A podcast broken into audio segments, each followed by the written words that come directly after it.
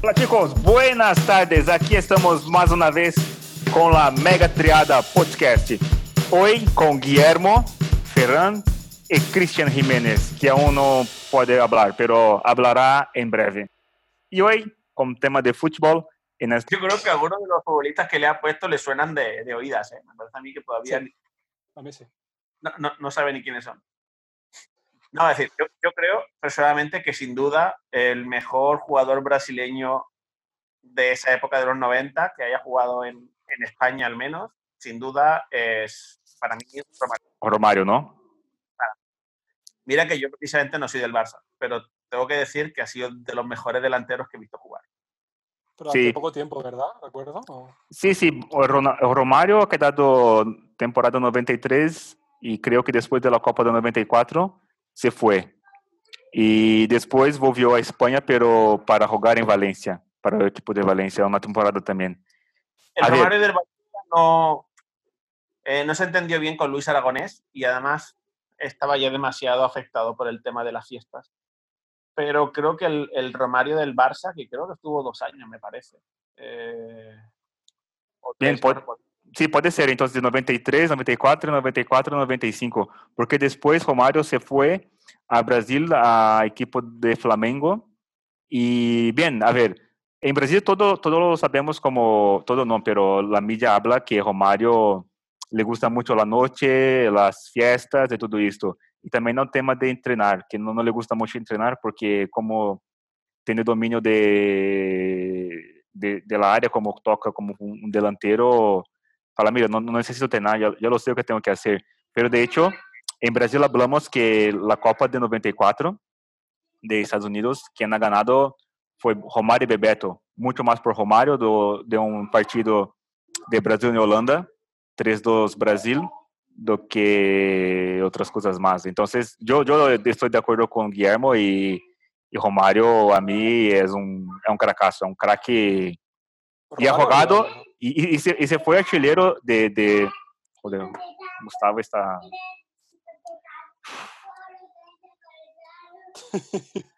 todos todos los trenes conectados. Ento- entonces es decir el tema este de, de Romario me, me salió muy bien. Eh, eh, a- y en esta misma época ha tenido algún delantero español que, que hacía frente a Romario o, o no Yo creo que ya estaba jugando Raúl, me parece. Que creo que Sí. estaba. En sí, 90. ha sido de los mejores delanteros también de la historia. Raúl. Raúl. Sí, Raúl, ¿Hablas de Raúl el de Madrid? sí, este mismo. Yo creo que ha empezado, ha empezado en equipe principal con 17 años, ¿no? O un poco Era más. muy goleador. Yo, yo creo que tuvo una época, pero no en toda su historia, como por ejemplo Romario. No, a ver, es decir, Romario precisamente es un delantero que tuvo ciertas épocas, ¿eh? O sea, Sí, sí, pero me refiero que cuando estuvo al- al igual fue que le intenso. Y el tío, de hecho, cuando estuvo en, en Barcelona, eh, salía de fiesta y se- estaba demostrado que cuando salía de fiesta y cuanto más contento estaba, más goles metía y más espectáculo daba. No, bueno, está la anécdota, creo que fue con, con Cruyff, me parece. Juraría que fue con Cruyff, no sé si fue con Cruyff o si fue con Luis Aragonés, pero me parece que fue en el Barcelona, que eran los carnavales en Brasil, me parece, y se quería ir de fiesta a Brasil, a los carnavales. Y le cogió y le dijo, me voy a ir a los carnavales. No, no te puedes ir porque tenemos partido y tal. Bueno, eh, ¿qué pasa si cojo y te meto tres goles antes del descanso? ¿Me puedo ir? Sí, sí, te puedes ir. Pero no lo vas a hacer. No, no, no te preocupes. Cogió, metió los tres goles antes del descanso, pidió el cambio, le dieron el cambio y el tío se cogió y se fue a Brasil de fiesta. Es un brasileño como toca. Primero cumple y después se va de fiesta. Sí, sí, esto es. Y, ade- y además Romario tiene una, tiene una ventaja que, que no bebe, por ejemplo, cerveza, vino. Entonces salía de fiesta, pero só tomaba, por ejemplo, zumo de uva y zumo de alguna cosa y agua. Entonces, para otro día estaba, es decir, podía tener sueño, pero estaba apto para, para jugar y para todo esto. Diferente de, de Ronaldinho, ¿no? No, no, no, Diferente. no pero bebía whisky y ron. Sí, sí, sí. Pero, pero a ver, Romario, Romario fue goleador en Brasil hasta los 37, 38 años, o sea, que estaba persiguiendo una meta de, de tener mil goles, mil goles en la carrera y logró. Entonces, también hay, hay que, un chico bien, que tiene... Ya, lo que pasa es que, bueno, hay que decir, sin ánimo de que nadie se me ofenda, que el, el campeonato brasileño eh, es una liga con un nivel más bajo, sobre todo a nivel defensivo, de lo que son las grandes ligas europeas. Bien. Especialmente a nivel defensivo. Sí, sí, sí, e- ese, ese es un punto que, que me gustaría, porque como, como, como brasileño, lo veo fútbol brasileño malísimo, malísimo, y es, es decir, mirando un partido, por ejemplo, ah, mira, ahora estamos parados por tema de lo que toca, pero antes é uma diferença é, abissal, sabes? Um futebol europeu com futebol brasileiro. E, además, estamos muito, muito detrás de, de tudo como toca. Então, o que passa com isso também, Guillermo?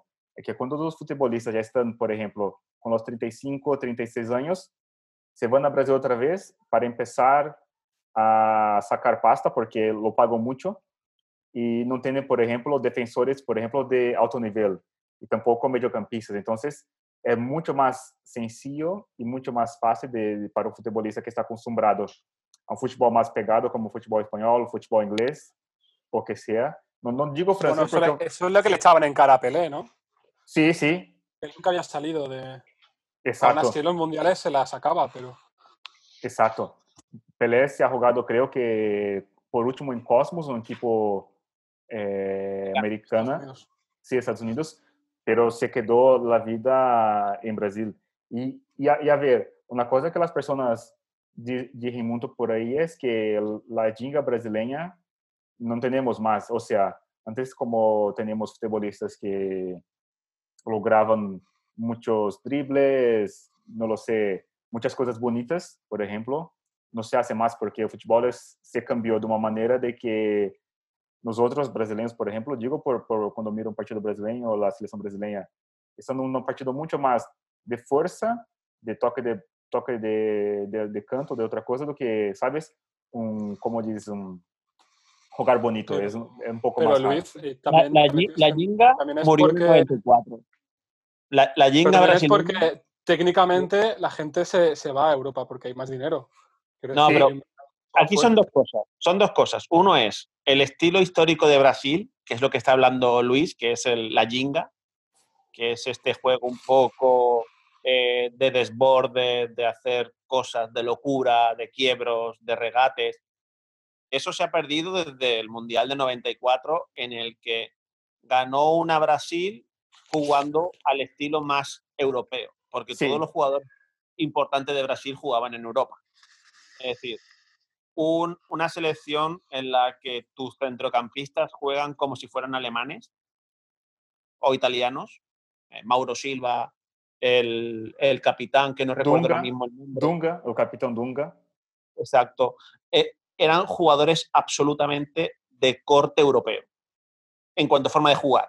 Es decir, no había un centrocampista con un juego eh, vistoso, espectacular, eh, ni siquiera el, el media punta.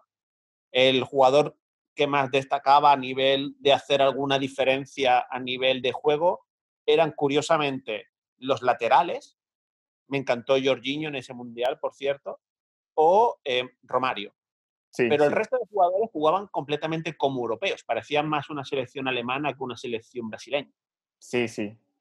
E, o problema, o problema é isto, que quando tem um resultado, por exemplo, desse de um campeonato mundial, se sigue la, la regra de poner todos a ter o mesmo mesmo tática de juego, ou seja, agora vamos começar a ser como a seleção brasileira para que tenhamos também lograr resultados, pero não, hemos perdido isto e agora uf, é, é fatal, ¿eh?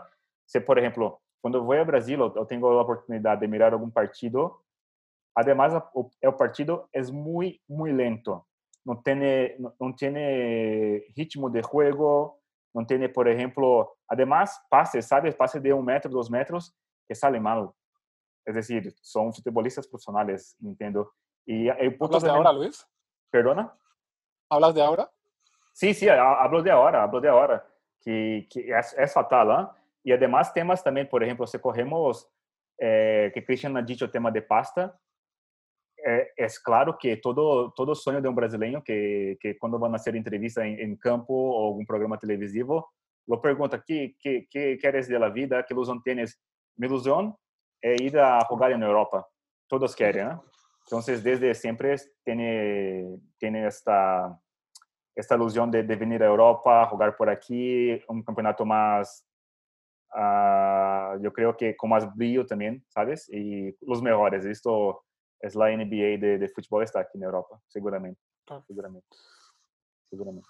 Y, y- Sí, y- tiene sentido. Si, si al final Europa se lleva toda la gente buena te- técnicamente, al final, cuando tienes un equipo en Brasil, que, la, que a la que tienes un jugador que despunta un poco, viene un equipo europeo y te da 80 millones por él, sí, pues lógicamente al final tienes un equipo que técnicamente no serán unos cracks, pero tendrás que jugar a otra cosa. No vas a intentar jugar a- al Barça de Guardiola, por decirte algo, ¿sabes? sí, sí, no no, no, Bueno, a cabe decir, cabe decir que no todos los brasileños se adaptan bien al juego del Barça. Cuando jugaba Guardiola, No, no, tanto del Barça por decirte a nivel europeo algo. de No, hecho, pero- siempre me- Hablamos de Europa en general. Es decir, eh, hay, un, hay un salto evidente de, de ritmo de juego especialmente, también de rigor defensivo y táctico, Sí. que en líneas generales en la mayor parte de las ligas eh, americanas, especialmente en Latinoamérica, no hay. Entonces, eh, por ejemplo, Romario, cuando vino a jugar a España, antes de jugar en España, jugó en la liga holandesa, que es una liga con un ritmo un poco más inferior para tener esa adaptación. Eh, Sí. Directos desde Brasil a España, a todos los jugadores les cuesta, aunque sean estrellas allí, el campeonato brasileño, cuando llegan a España les cuesta. El más claro ejemplo es el último fichaje ahora del Madrid. Eh, le, le- le está costando. Leo el Paquetá. ritmo. Ah, Vinicius, Vinicius Junior, sí. Pero es muy joven, Vinicius, no es Sí. un ejemplo claro. Pero, Pero pero, joven pero, pero, Pero no por edad, es, es por adaptación al ritmo, a, a la exigencia, porque en Brasil el, el que es atacante no le tienen la exigencia esa de defender. En Europa se te exige defender, a no ser que seas un Romario. Incluso Romario hoy en día, en el fútbol moderno actual, a lo mejor se le exigiría que lo hiciese. sí. Claro, claro. Sí, además, además tú hablando, por ejemplo, que Romario ha ido antes a, a Holanda, es verdad, porque Ronaldo y Ronaldo Gaúcho también hicieron esto, empezaron en, en equipos desde Holanda y después ha venido a jugar en España también. Y, y hay casos también muy curiosos, pero hablamos un poco de esto, es que hay muchos equipos portugueses de- que, que van a Brasil compran jugadores, por ejemplo, con 18, 19 años, se llevan allá, tienen un poco de más de rodaje y todo más, y después venden para otros equipos. Un chico que hablo ahora de él, porque no ha salido de Brasil, fastidiado, muy, muy por bajo, que es Casemiro. Y ha ido a Portugal, ha jugado muy bien, y no lo sé, hace dos temporadas que es titular absoluto de Madrid. Entonces, es como como vosotros hablado, han, han- hablado de adaptación en todo esto, lo, lo cambio No, la edad también hace mucho, la edad, la confianza Sí. que tienes en, ti mismo. Bueno, es complicado. Neymar Sí. también necesita adaptación y Neymar técnicamente es un genio. Es un genio, sí. Eso, eso es verdad. No me gusta, pero, no me gusta, pero técnicamente. No, a mí tampoco, ¿eh? No, a mí tampoco me gusta, pero técnicamente el tío es muy bueno. Tengo que decir que es ahora mismo el único jugador capaz de hacer Jinga en Brasil. Sí, sí, esto, esto es. El único problema que le veo es que habitualmente hace Jinga únicamente cuando va ganando y a veces como, como falta de respeto. Es Sí. decir, eh, son las dos cosas. Es decir, me parece muy bien que lo hagas, pero lo tienes que hacer. Si lo quieres hacer, lo Siempre. haces cuando vas 0-0 o perdiendo. No, cuando vas... siempre, si, si es tu personalidad, tienes que hacerlo siempre. Porque si tú juegas así siempre, juegas así siempre.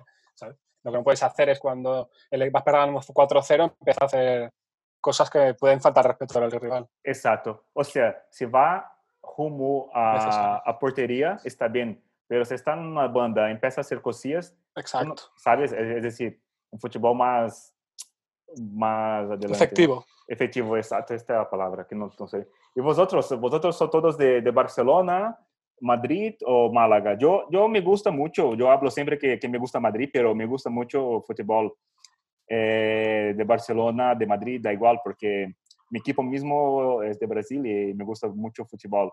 Además, con esta época de, de los años 90, nosotros pela mídia brasileña, que no teníamos internet en la época, veníamos mucho temas de La Coruña, de, de Barcelona y de Madrid, porque donde he tenido los chicos eh, brasileños. Entonces, no sabíamos, por ejemplo, de otros equipos que tenían, por ejemplo, Valencia. Me, me soñaba Valencia por Marcelinho Carioca, que ha ido a jugar una vez, de Romario, que hemos hablado hace poco. ¿Y vosotros son de qué, qué, qué equipo les gusta más aquí en, en España? ¿Son aficionados por alguna o, o no? Bueno, Sí, sí, eh, sí. hay, es decir, hay, hay ciertos equipos que por, por la filosofía que tienen eh, te pueden gustar como, como equipo, aunque a lo mejor no sea el equipo que tú seguirías, pero te pueden gustar como filosofía de juego, como filosofía de equipo. Sí, por ejemplo, históricamente a mí me ha gustado mucho el, el Sporting porque es un equipo muy de cantera. eh, la, la cantera históricamente que ha tenido el Sporting de Gijón ha dado muchos jugadores, eh, algunos bastante importantes, quizás Villa. eh, de, de los últimos más conocidos justamente es Villa, Luis Enrique creo que también salió de allí, eh, Abelardo también salió de allí. Han salido una serie de jugadores bastante importantes dentro de lo que es la liga. Eh, es una lástima que, bueno, que, que el equipo en los últimos tiempos no haya terminado de, de brillar. El Betis es otro equipo que también me resulta eh, simpático. eh, me gusta además en general cómo, cómo ha jugado históricamente. Eh, no sé, hay los equipos de, de las Islas Canarias, especialmente Las Palmas. Me gusta mucho el juego canario, que es bastante de toque. eh, lo, lo que es la estructura de juego que tienen. Pero es que es, es raro porque al final, como no hay tanta continuidad con los entrenadores, a lo mejor tu entrenador te juega al toque y el siguiente te juega a lo Sí, Atlético pero- de Madrid pero- y, y pierde un poco la filosofía. O sea, filosofía de juego, eh, hay pocos. Hay Sí. pocos, pocos equipos que Bueno, tengan pero- filosofía pero de juego. Si, si tú te fijas, históricamente, eh, el fútbol canario y especialmente Las Palmas, eh, su filosofía de juego ha, sol- ha solido ser el toque. El, el- Sí, el- aparte el- de Setién, no recuerdo. Eh, Esto, el esto, eso es bueno, tener un equipo, un, un, un, un un equipo que la filosofía sea de, de toque. Una duda, ¿Barcelona tiene la filosofía esta de tiki-taka antes de Guardiola con Frank Rijkaard? Bueno, o, no, tanto, o no tan exagerado. no tan Pa- para, mí, para, para mí el, la- el punto de partida del, del concepto actual de juego del Barcelona empieza a partir de Cruyff. Sí. ¿vale? Pero se Eh, perdió un poco por en medio, ¿eh? Es lo Sí, que iba bueno, a decir. Es lo que iba a decir, sí. Lo recuperó pero- de nuevo pero- Guardiola. se, se perdió en cierto modo, eh, lo volvió a echar a Rijkaard, por decirlo así, eh, pero lo que es la estructura, especialmente en las categorías inferiores, porque todas las categorías inferiores jugaban igual. Eh, creo que es la gran ventaja en, en ese sentido de la estructura de- del Barça de cantera, porque todos los equipos de cantera jugaban de una misma manera y, por ejemplo, cuando Guardiola empezó a, a recuperar el sistema, eh, ya que empezó a, a establecer Cruyff, eh, toda esa gente de la cantera le era muy fácil adaptarse porque el sistema táctico era similar, la forma de jugar era similar. Entonces, no, no tienes ese salto tan grande o ese cambio de mentalidad que tienes que tener como a lo mejor pasa, por ejemplo, en Madrid, en el que muchas veces cada filial, el, el equipo B juega de una manera, el equipo C juega de otra y el equipo eh, alevín o lo que sea juega de otra manera. Entonces, les cuesta hacer ese cambio porque no hay una constante en todas las categorías. Este, esta estructura que metió eh, Cruyff era la estructura que tenía el Ajax en la época en la que Cruyff fue, de hecho, campeón de Europa con el Ajax. Tú, Entonces, tú, tú de ahí- sabes, Guillermo? Tú ten, está, está al día con eso, antes yo. Tú tienes conocimiento parece de que cultura, bueno, ¿no? además. Pero perdona por Bueno, bueno. interrumpir.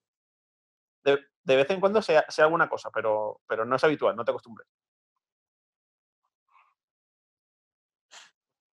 Pero bueno, cam- cambiando de tema, para mí posiblemente el mejor lateral atacante que he visto ha sido Roberto Carlos. Sin duda. Sí, Roberto Carlos es una máquina, es una máquina ¿Tú sabes que Roberto Carlos jugaba en el medio? Em, ¿Cómo era el equipo que estaba antes de Madrid? Lo de un jugar en el medio. En el Milán, Carlos. en el Inter de Milán. No, no, es el Inter, exacto. Sí. El Inter de Milán. Lo Pero- fichó en el Inter Milán, que por cierto, en el Inter de Milán no, no llegó en ningún momento a triunfar y no, y no no. cuadraba. Estuvo muy poco tiempo por el, por el, no me acuerdo el nombre del, del inglés este, el entrenador. Eh, lo querían en el medio y él dijo, pero ¿qué hago yo en el medio aquí? O sea, no hago nada. Es más, ficharon a dos jugadores, el Inter fichó a dos jugadores en el lateral, donde estaba Roberto Carlos, para que él no jugara en el lateral, porque no le gustaba en el lateral. Y luego, mira, qué cosa, ¿no? A Qué ver, cosa. te- en defensa. Especialmente en la liga italiana lo que se espera de un lateral es defender. Y en la liga española, bueno, eh, es una liga ligeramente más abierta. En lo táctico eh, es menos restrictiva que la italiana.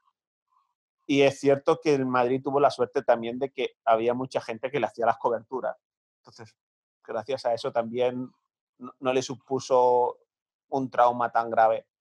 Pero, pero bueno, eh, en ataque compensaba todas sus carencias defensivas. Y la velocidad también le ayudó mucho a, a poder suplir sus, sus defectos tácticos que, los, que eran evidentes.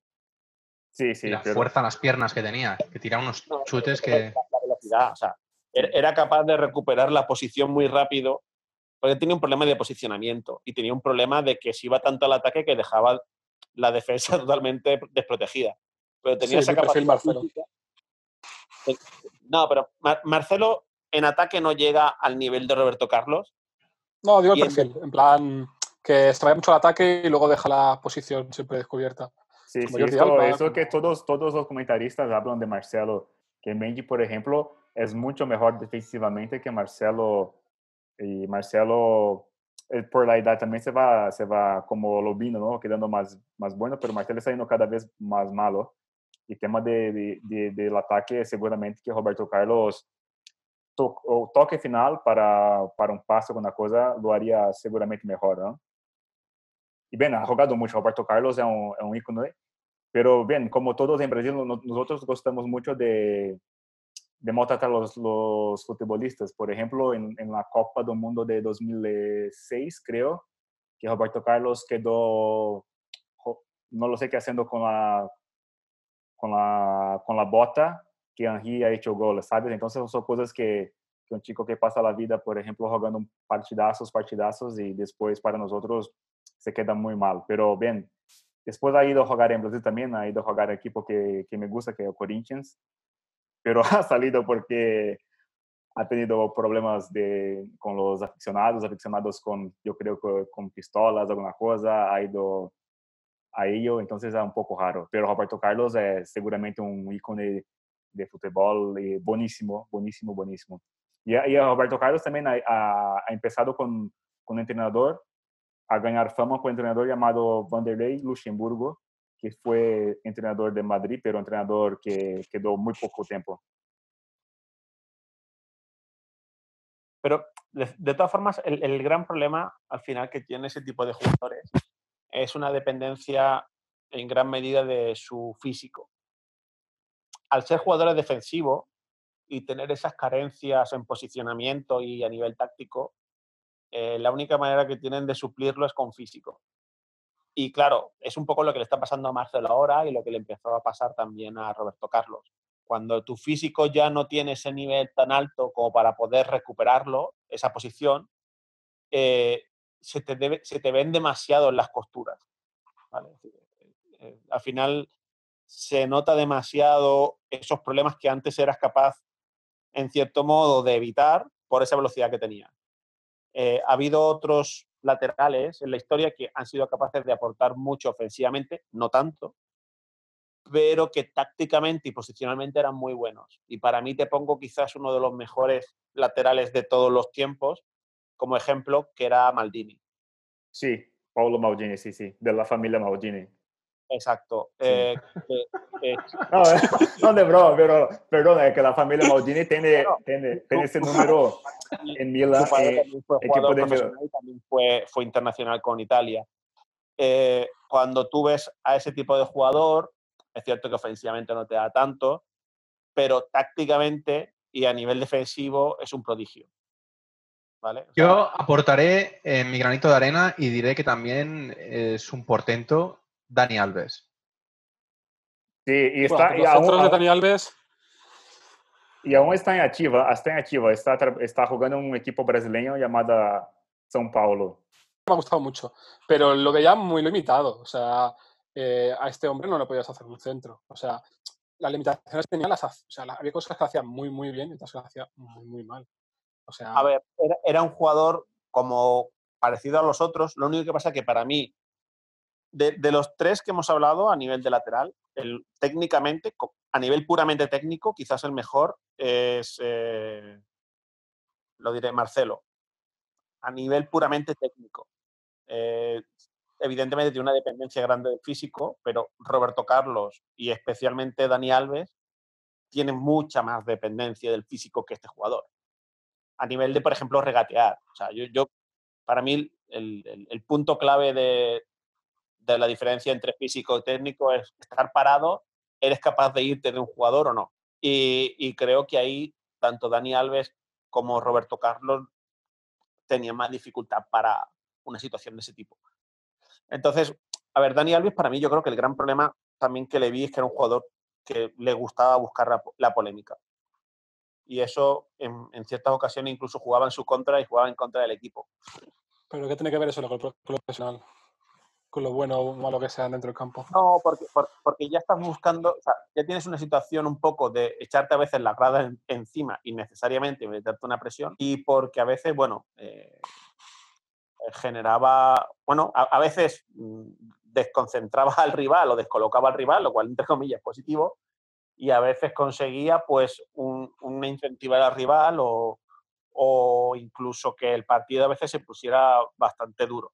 Eh, Era un, era un jugador también. Sí, pero yo creo que que, por ejemplo, Dani Alves, eh, yo creo que era de esos jugadores que jugaba mucho mejor con presión, o sea, con, con cuando la gente le criticaba, cuando... No, a, él- Igual a él le que- gustaba. Es decir, eh, a él le, Sí, le sí. gustaba la falta, está clarísimo. O sea, lo que pasa es que, bueno, quizás hay otros jugadores, no, no lo sé, tampoco puedo entrar ahí en la mentalidad del resto de jugadores, pero a lo mejor hay otro jugador que, que esa situación le es ligeramente incómoda. Eh, pero bueno, no sé, decir, eh, yo para mí eh, la época de Dani Alves ya pasó. A lo mejor está jugando en, un, en algún equipo, pero al final es lo que decíamos antes. La Liga Brasileña es una liga Sí, Un- sí. poco menor exigente a nivel físico, en la que, bueno, pues puedes ocultar más ciertas carencias. Eso es, eso es. Dejamos con Romário, mejor de todos, y Daniel Alves, y no tan bueno. Bueno, a mí, a mí me gustaba más Zidane, me gusta más Zidane que Romario, ¿eh? Sí, bien. Zidane, yo he visto, eh, ahora tem- tiempo que estoy en casa, algunas jugadas de Zidane, eh, tío, sin, sin, sin duda espectacular. ¿eh? Zidane eh, eh, Es otro nivel. Es otro Otro nivel, nivel. exacto, es otro Zidane nivel. no son los 90, disculpadme. O sea, Zidane ya son los 2000. Bueno, Sí, eh, en 2000 cuando ganó... Bien, en el Pero próximo antes- programa hablamos entonces de, de los milenios, ¿no? En 2000. De los milenios, porque Zidane seguro que está en esta lista. Zidane, hay Cristian muchos, suena, no puede ser de los 90. ¿Perdona? Que si a Cristian le suena, no puede ser de los 90. Sí. vale, chavales, que vaya bien. Entonces, Y Forza al Canut. salud, Farsa Canut. Venga, hasta luego. Venga, venga.